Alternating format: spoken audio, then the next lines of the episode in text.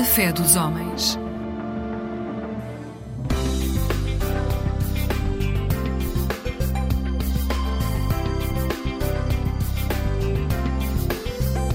Eclésia Igreja Católica.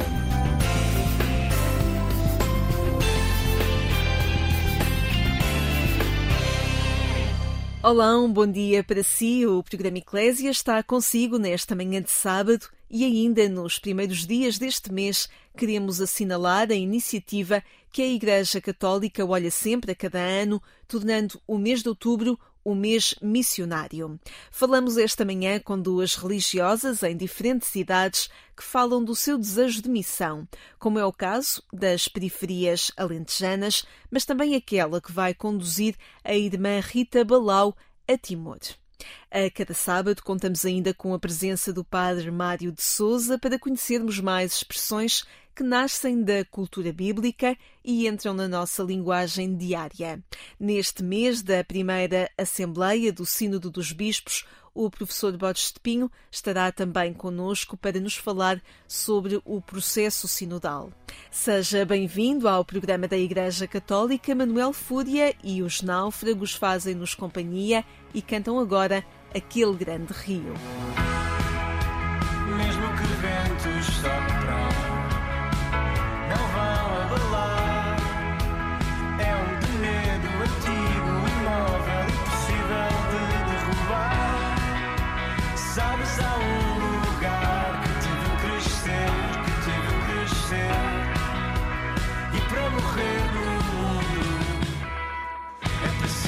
nascer.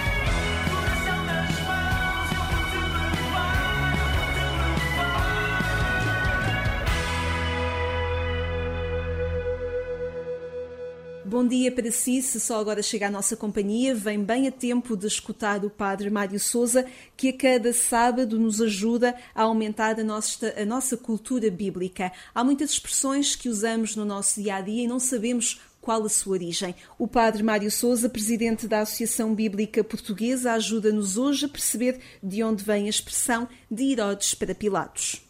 Bom dia. De facto, é uma expressão que ainda hoje utilizamos muito e que remete à noite da paixão de Jesus, quando o Senhor é enviado de um lado para o outro e ninguém quer tomar de facto a responsabilidade pela sua condenação ou pelo seu julgamento.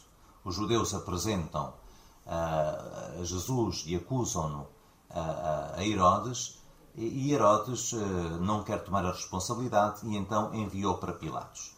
Esta expressão ficou como uma forma de referir as ocasiões em que as pessoas andam de um lado para o outro e acabam por não ser atendidas em lado nenhum.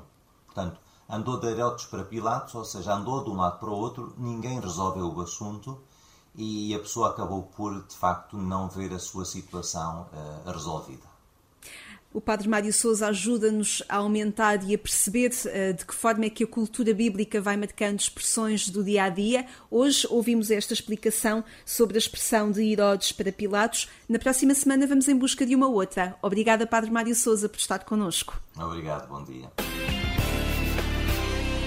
Corações ardentes, pés ao caminho é o título da mensagem que o Papa Francisco escreveu para o Dia Mundial das Missões deste ano, que se celebra a 22 de outubro.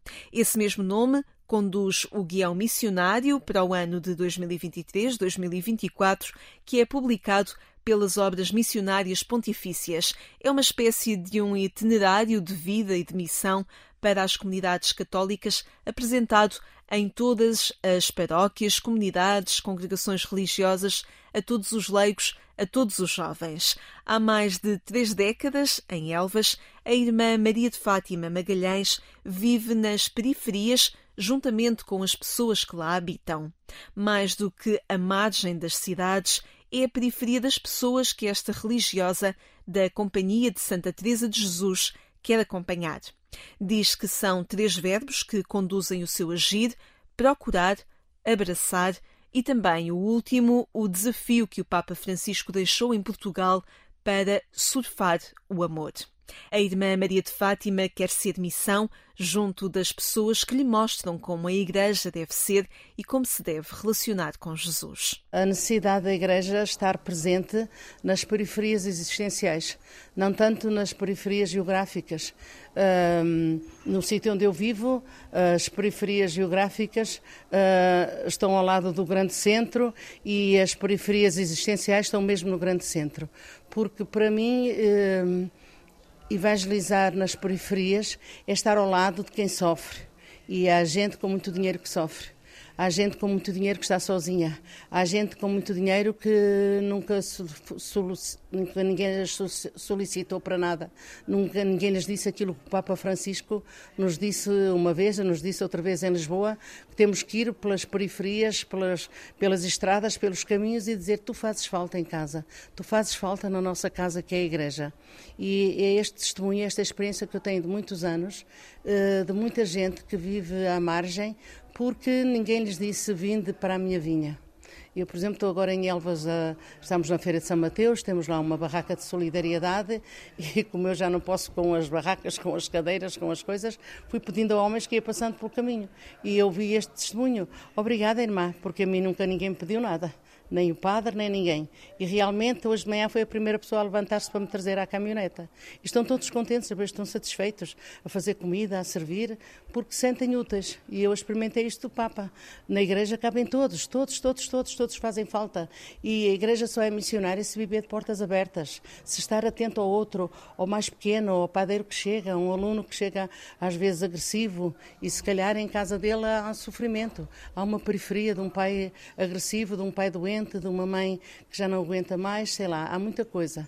E ser missionário nas, nas realidades é esta a nossa vocação. E que nós não inventamos a pólvora, foi-nos dada por Jesus estava presa, visitaste-me, era estrangeira acolheste-me, este é o, evangelho que eu mais gosto, Mateus 25. Uh, tive fome deste-me de comer, quer dizer, Jesus chama-nos a ser missionários nas coisas simples, nas coisas essenciais, e depois vem o resto. Se eu fosse de noite para as ruas a, a ler um texto de São João da Cruz, a Santa Teresa d'Ávila, mandavam-me ler para casa. Mas se eu vou, se for sorrir e dizer porque estás triste, porque estás a chorar, o que é que precisas, estou aqui porque fazes falta. E, eu vou todos os sábados à cadeia e digo vocês fazem muita falta. E o sábado não venho aqui eu não me sinto bem. E só não vou quando, por exemplo, foi o caso de hoje, tive, tive que ir para Fátima, mas, mas estavam lá outras pessoas.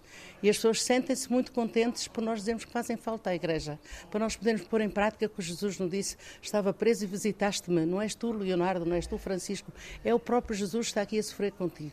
E isso é muito importante. Isso assim as pessoas convertem-se e voltam-se.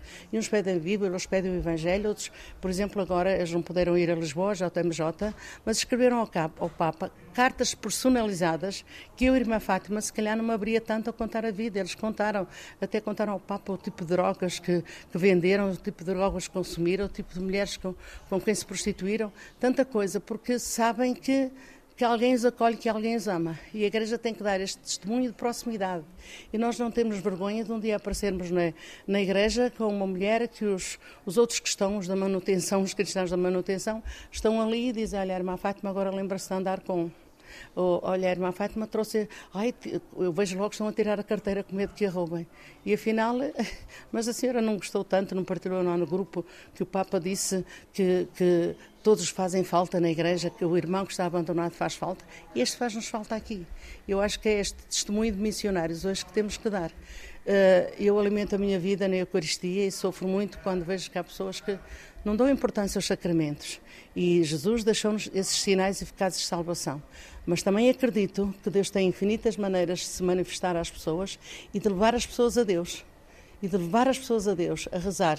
Eu encontro pessoas a rezar de noite enquanto esperam pelo traficante para lhes dar a droga, enquanto esperam pelo cliente, estão com o terço na mão e que estão numa oração profunda, se calhar melhor do que quando eu estou diante do Santíssimo. E nós temos de estar atentos a essas pessoas e ajudá-los a ser um pouco de Jesus para eles. E ver neles, não, ai, vou fazer como se fosse Jesus. Não é fazer comum, não é fazer de conta, é que são mesmo.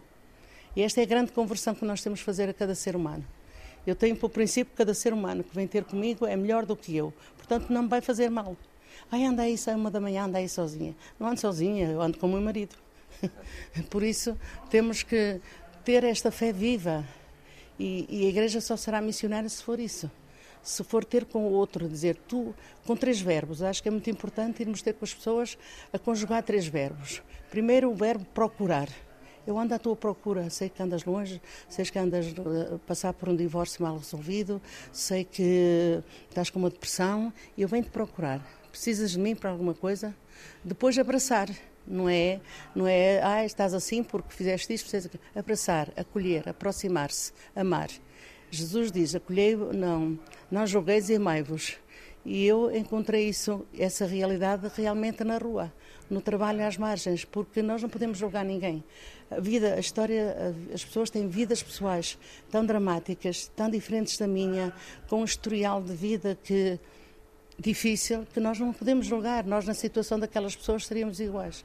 E depois só temos uma resposta que o Papa disse com a onda: surfar o amor. Surfar o amor. Das mil e uma maneira que é possível tornar o amor visível. E é isso que temos que fazer. Para mim, é isso é ser missionário na realidade. Há um mês que a irmã Rita Balau é irmã.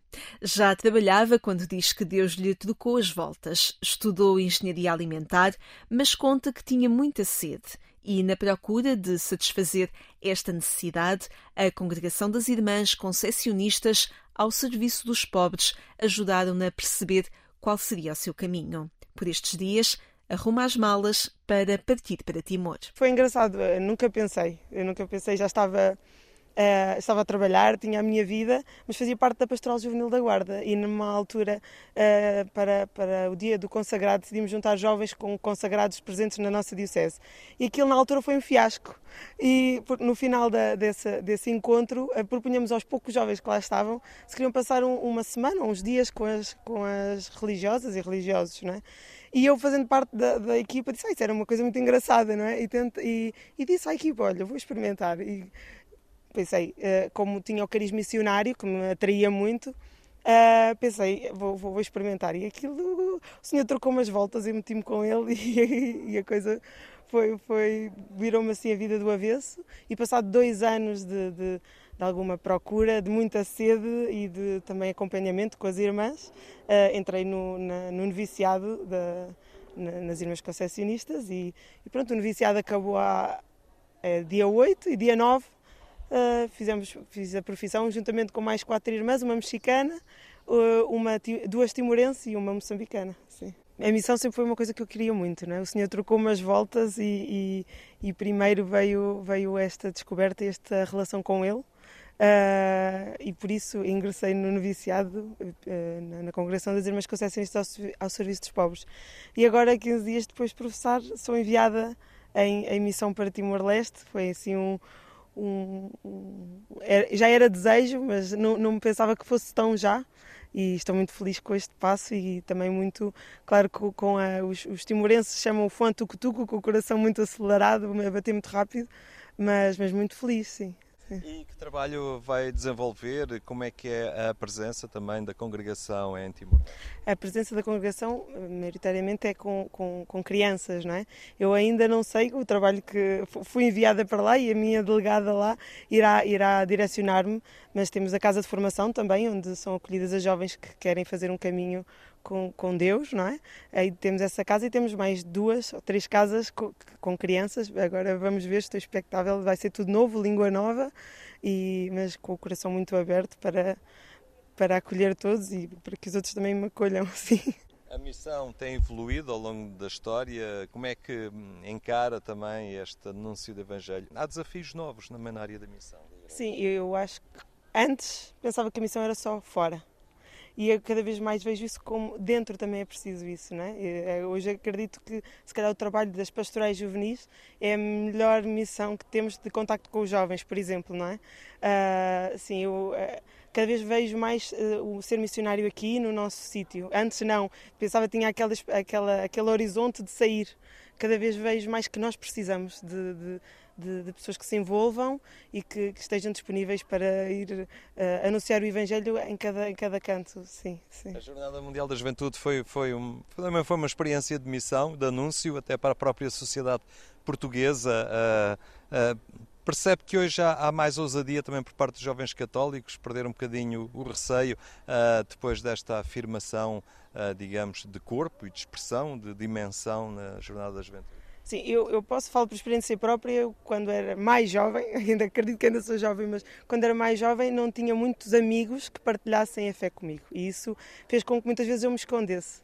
As Jornadas Mundiais da Juventude vieram eh, ajudar-nos, dar-nos mais, eh, como se tivéssemos um vínculo maior, uma força maior, uma união maior, não é? E engraçado ver que muitos amigos que não têm fé se sentiram tocados só por ver pela televisão, não estavam lá, e, e engraçado, recebi algumas mensagens a dizer: epá, o que eu senti, eu gostava mesmo de ter lá estado, porque se eu senti isto pela televisão, pessoas que não, não expressam eh, ter fé, não é? Isso para mim foi muito. e também me, me consolou de certa forma em, em, em, em que os meus amigos experienciassem, pronto, de certa forma, este Deus que eu amo, não é? E, e isso foi uma, uma experiência única e poder partilhá-lo com aqueles que nunca se permitiram partilhar, não é? Ou, ou ter, essa, ter essa abertura para partilhar foi, é- foi incrível. A Igreja Católica olha com especial cuidado para as missões neste mês de outubro, procurando que o agir dos cristãos seja conduzido por uma maior abertura, cooperação e transparência para estarem em sintonia com aquilo que o Papa Francisco pede a todos.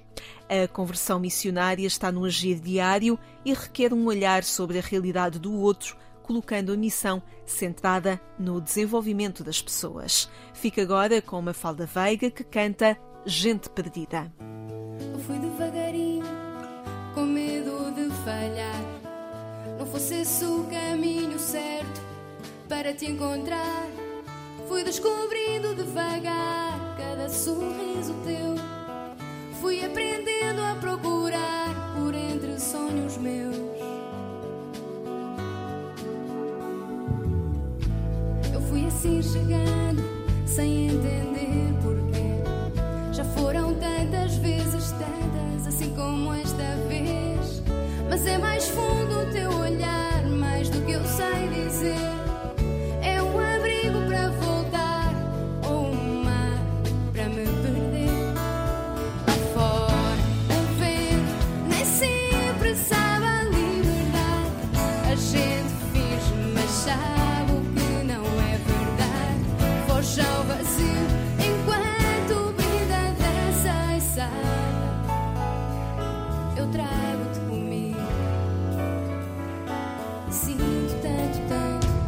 tua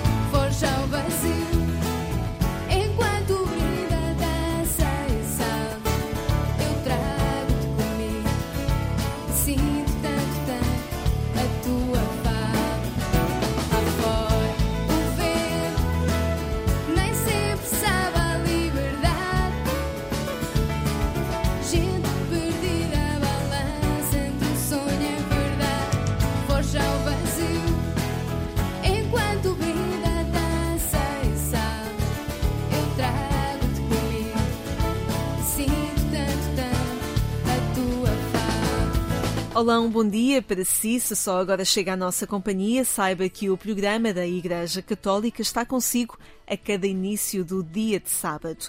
Nestes dias em que os olhos se voltam para o Vaticano para acompanhar a Assembleia do Sínodo dos Bispos, contamos com o professor Borges de Pinho neste programa Eclésia, que nos ajuda a entender que processo sinodal é este que vem acontecendo há largos meses.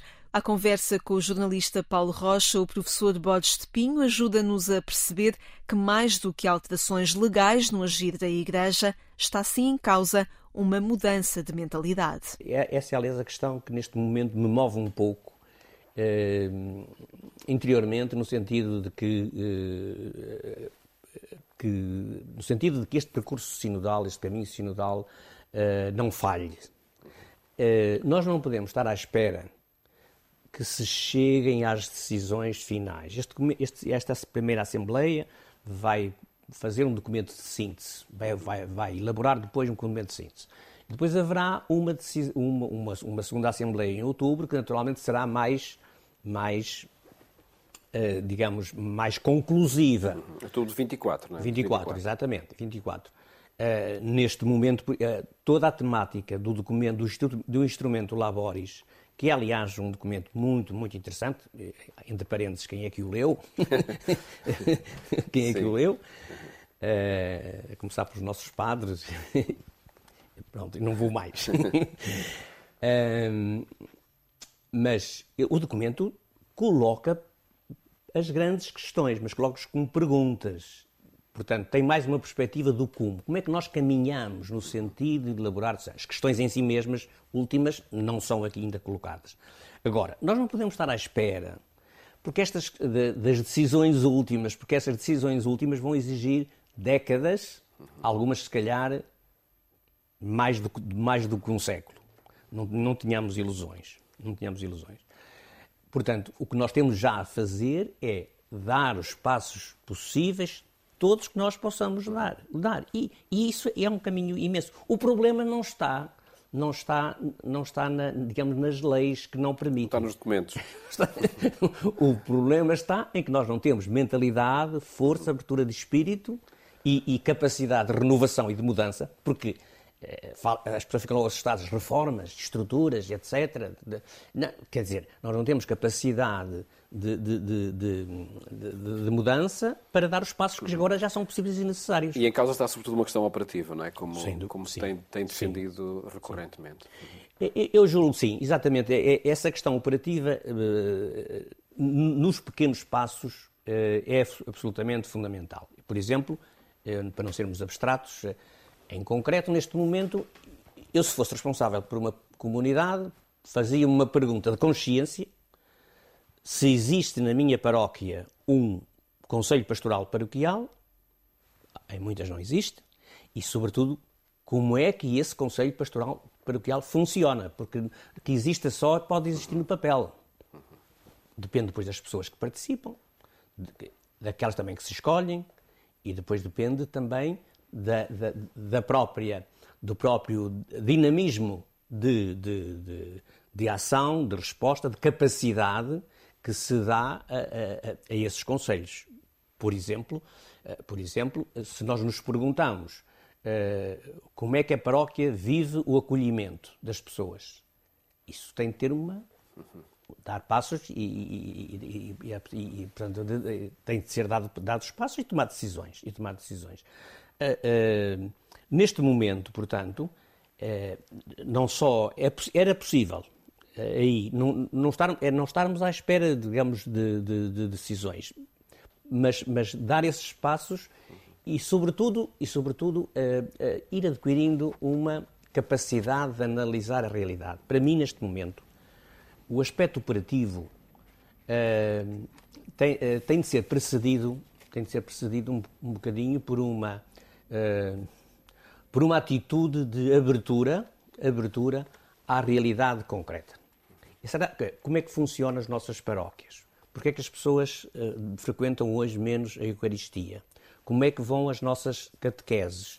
E, e são, e- esse, esse analisar da realidade não é entrar em pessimismos, mas é superar um bocadinho a tendência que temos para um certo dis- discurso laudatório. eh, que no fundo também faz sentido estimular as pessoas, louvar o que elas fazem bem, mas, eh, mas isso não pode encobrir a pobreza real, a pobreza real que, que, que marca a realidade. E, e aqui os nossos bispos têm uma grande responsabilidade, porque, eh, por um lado, a colegialidade episcopal não é apenas uma fórmula, tem de se traduzir, de facto, numa capacidade de, de análise conjunta da realidade de um país, de um país, e, e, por outro lado, eh, é, é- é muito importante que determinados caminhos eh, mais concretos possam ser configurados em conjunto. Na próxima semana continuamos a caminhar com o professor Borges de Pinho neste itinerário sinodal que a Igreja vive. Até ao final do mês decorre no Vaticano a Assembleia do Sínodo dos Bispos, um acontecimento na vida da Igreja que está a marcar as comunidades e vai marcar o agir dos cristãos. No portal de informação da Agência Eclésia encontra mais informações sobre este importante acontecimento.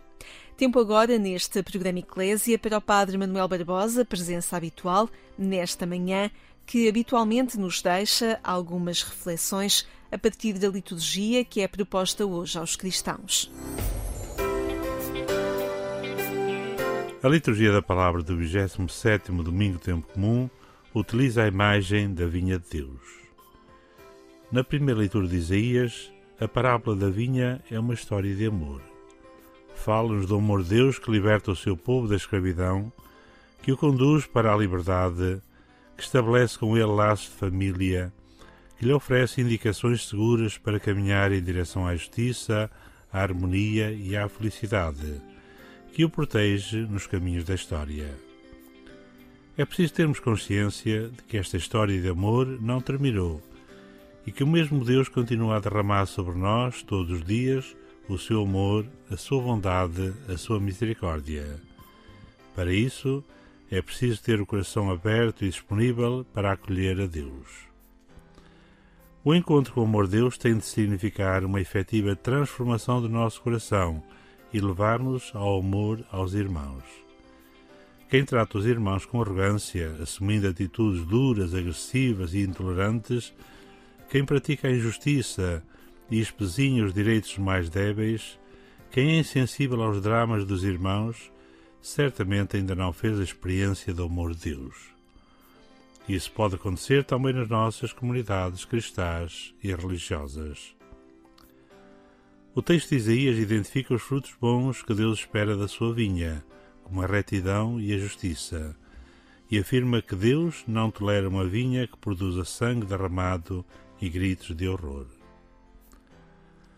Nos nossos dias, o sangue derramado às vítimas da violência, do terrorismo, das guerras, dos sistemas que geram morte e sofrimento, continua a atingir a nossa história.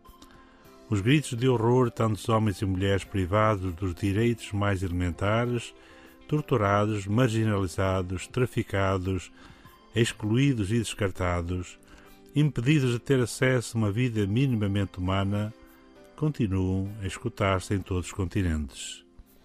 Não podemos ficar calados, num silêncio cúmplice e alienado, diante destas situações.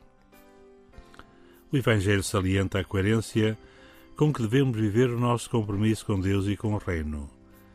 Deus não obriga ninguém a aceitar a sua proposta de salvação e a envolver-se com o Reino. Mas uma vez que aceitamos trabalhar na sua vinha, temos de produzir frutos de amor, de serviço, de doação, de justiça, de paz, de tolerância, de partilha. Ao longo desta semana, sejamos construtores da vinha do Senhor nos espaços que habitarmos, aderindo sempre ao único dono da vinha que é o Senhor Jesus. E neste mês de outubro, mês missionário e mês do Rosário, renovemos a missão a que todos somos chamados, sempre na alegria do Evangelho. E com o Papa Francisco, rezemos para que a Santíssima Virgem Maria, estrela da evangelização e consoladora dos aflitos, discípula missionária do seu Filho Jesus, continue a amparar-nos e a interceder por nós.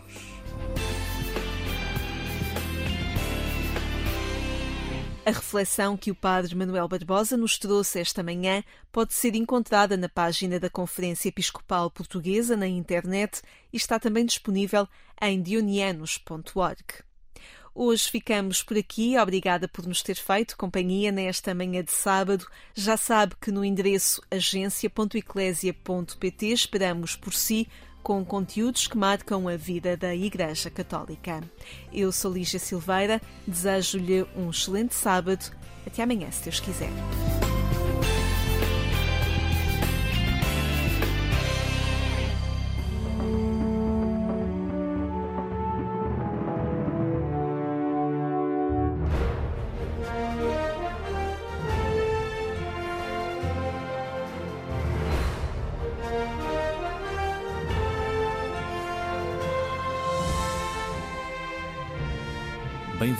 Programa da Igreja de Jesus Cristo dos Santos dos Últimos Dias.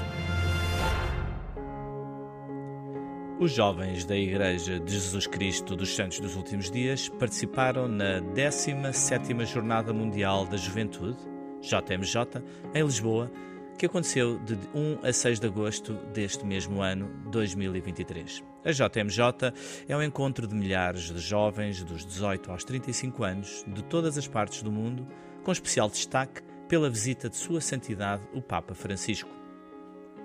O festival religioso recorrente, que dura uma semana, inclui temas sobre peregrinação e celebração da juventude.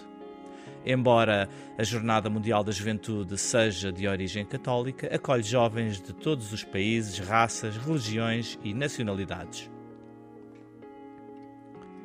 Ao chegar a Lisboa, o Papa Francisco encontrou-se com líderes religiosos, civis e internacionais, incluindo Joaquim Moreira, representante interreligioso pela Igreja de Jesus Cristo dos Santos dos Últimos Dias. Este encontro realizou-se no Centro Cultural de Belém.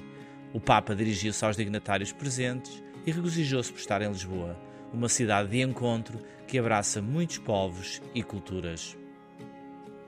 Referiu-se à história marítima de Portugal, salientando que Lisboa faz fronteira com o oceano. Ele salientou que o oceano não liga apenas povos e países, mas terras e continentes, e lembra-nos de pensar nas fronteiras como locais de contacto, não como fronteiras que separam. Apelou à comunidade europeia para que assumisse o papel de construtora de pontes e pacificadora. O dia da abertura das Jornadas Mundiais da Juventude começou com um programa musical, Canto pela Paz, e incluiu apresentações de grupos de diversas religiões. Dançarinos de entre os jovens da Igreja de Jesus Cristo dos Santos dos Últimos Dias apresentaram um número musical intitulado Somos Um, liderado pelo cantor Gerson Santos, com o apoio de outros jovens da Igreja de Jesus Cristo dos Santos dos Últimos Dias. E aqui fica o registro desse dia. By a Igreja de Jesus Cristo dos Santos dos Últimos Dias.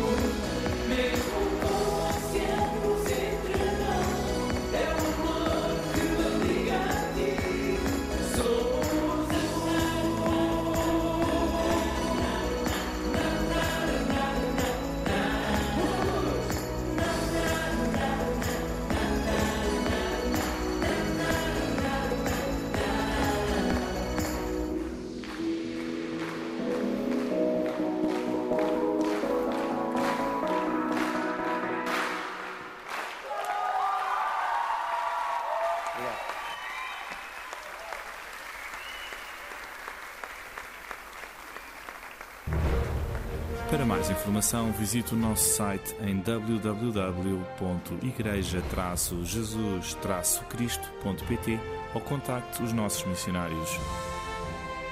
Desejamos um resto de uma boa noite e até ao próximo programa.